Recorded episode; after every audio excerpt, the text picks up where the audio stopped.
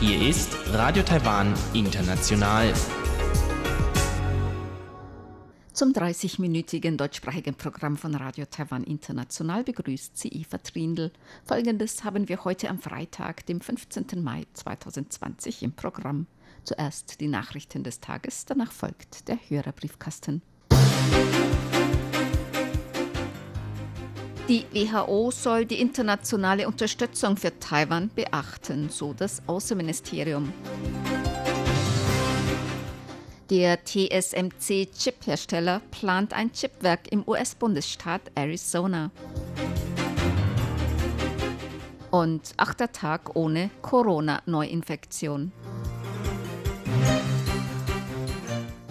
Die Meldungen im Einzelnen. Gemäß dem Außenministerium unterstützen viele Länder Taiwans Teilnahme an der Weltgesundheitsversammlung WHA. Die Weltgesundheitsversammlung, das oberste Entscheidungsorgan der Weltgesundheitsorganisation WHO, wird am 18. und 19. Mai stattfinden, wegen der Covid-19-Pandemie in diesem Jahr online.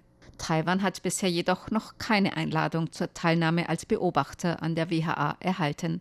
Gemäß Taiwans Außenministerium haben bis heute Regierungsorgane von 29 Ländern auf unterschiedliche Art ihre Unterstützung für Taiwan gezeigt, darunter auch Japans Premierminister Shinzo Abe und Kanadas Premierminister Justin Trudeau. Parlamentsabgeordnete von 43 Ländern und Regionen haben ihre Unterstützung für Taiwan geäußert. Auch die USA äußerten in diesem Jahr ihre Unterstützung. Noch breiter, so der Generaldirektor der Abteilung für internationale Organisationen im Außenministerium Bob L.G. Chen. Er sagte, das Außenministerium appelliert an die Weltgesundheitsorganisation WHO, den starken Stimmen der Gerechtigkeit der internationalen Gemeinschaft genau zuzuhören und an Professionalität und Neutralität festzuhalten, politische Störungen und Einflussnahmen zurückzuweisen und Taiwan die umfassende Teilnahme an allen Konferenzen, Mechanismen und Aktivitäten der Weltgesundheitsversammlung schnellstens zu ermöglichen. So Chen.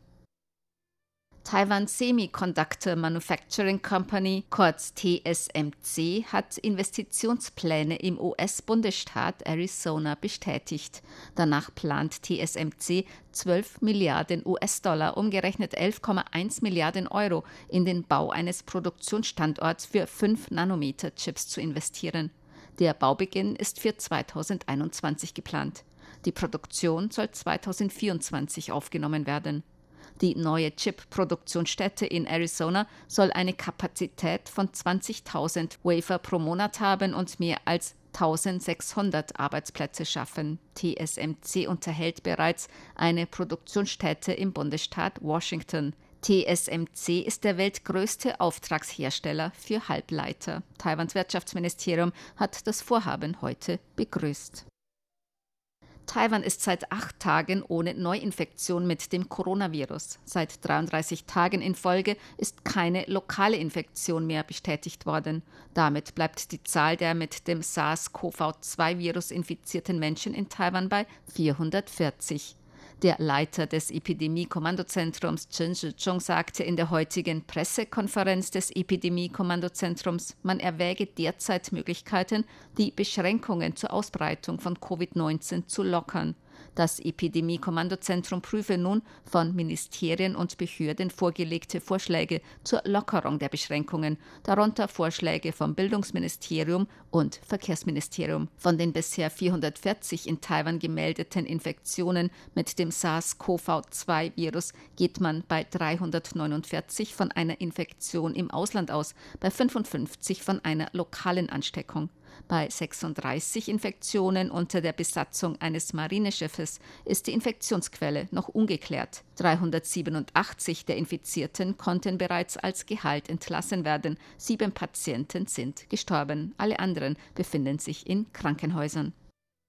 Deutschland begrüße Taiwans Teilnahme an der Weltgesundheitsorganisation WHO, so das Deutsche Institut Taipei heute in einem Eintrag auf seiner Facebook-Seite.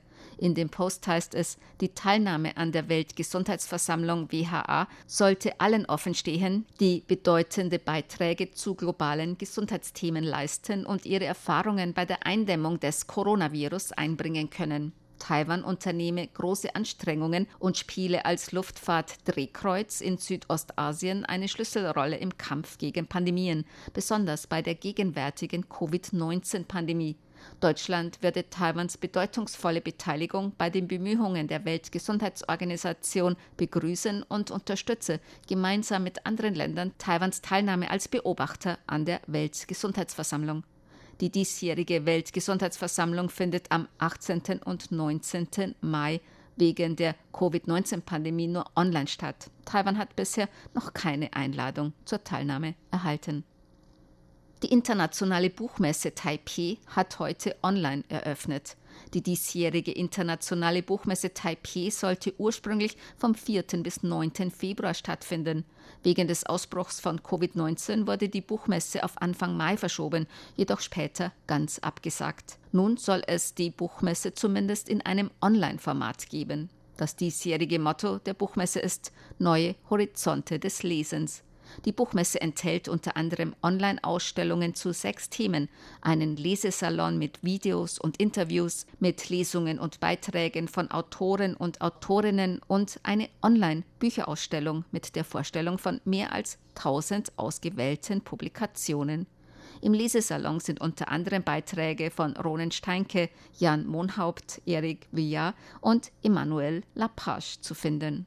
Die virtuelle Buchmesse ist noch bis zum 30. Juni online zu besuchen.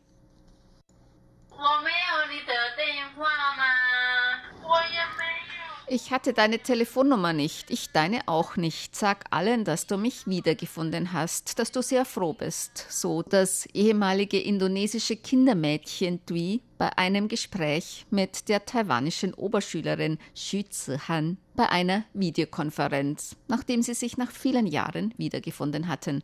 Die Oberschülerin Schützehan hatte nach ihrem früheren Kindermädchen gesucht, zu der seit vielen Jahren der Kontakt abgebrochen war. Da sie sich nur an ihren Namen Dwi erinnern konnte, einige Fotos von früher hatte und einen Teddybären, den ihr Dwi kurz vor ihrer Rückreise nach Indonesien geschenkt hatte, schien die Suche fast aussichtslos. Doch mit Hilfe der Medien, darunter Radio Taiwan International, die diese Geschichte aufgegriffen haben, konnte Dwi in Indonesien gefunden werden. Schützehan erzählte gestern in einem Interview mit RTI von der Suche nach ihrer zweiten Mutter. Dwi war Schützehans Kindermädchen von ihrer Geburt bis zum Alter von vier Jahren. Dann musste Dwi nach Indonesien zurückkehren, da ihr Arbeitsvertrag Tag in Taiwan ausgelaufen war.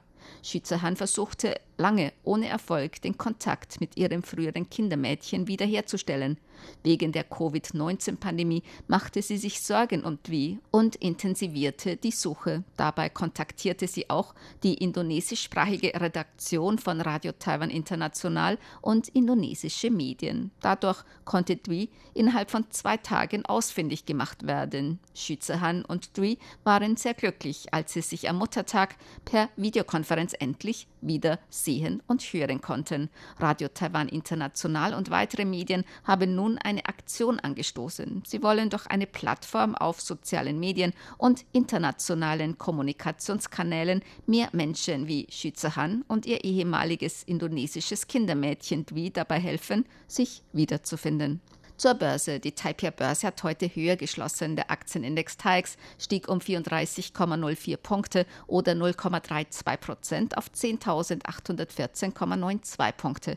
Der Umsatz erreichte 173,43 Milliarden Taiwan-Dollar, umgerechnet 5,36 Milliarden Euro oder 5,8 Milliarden US-Dollar. Das Wetter.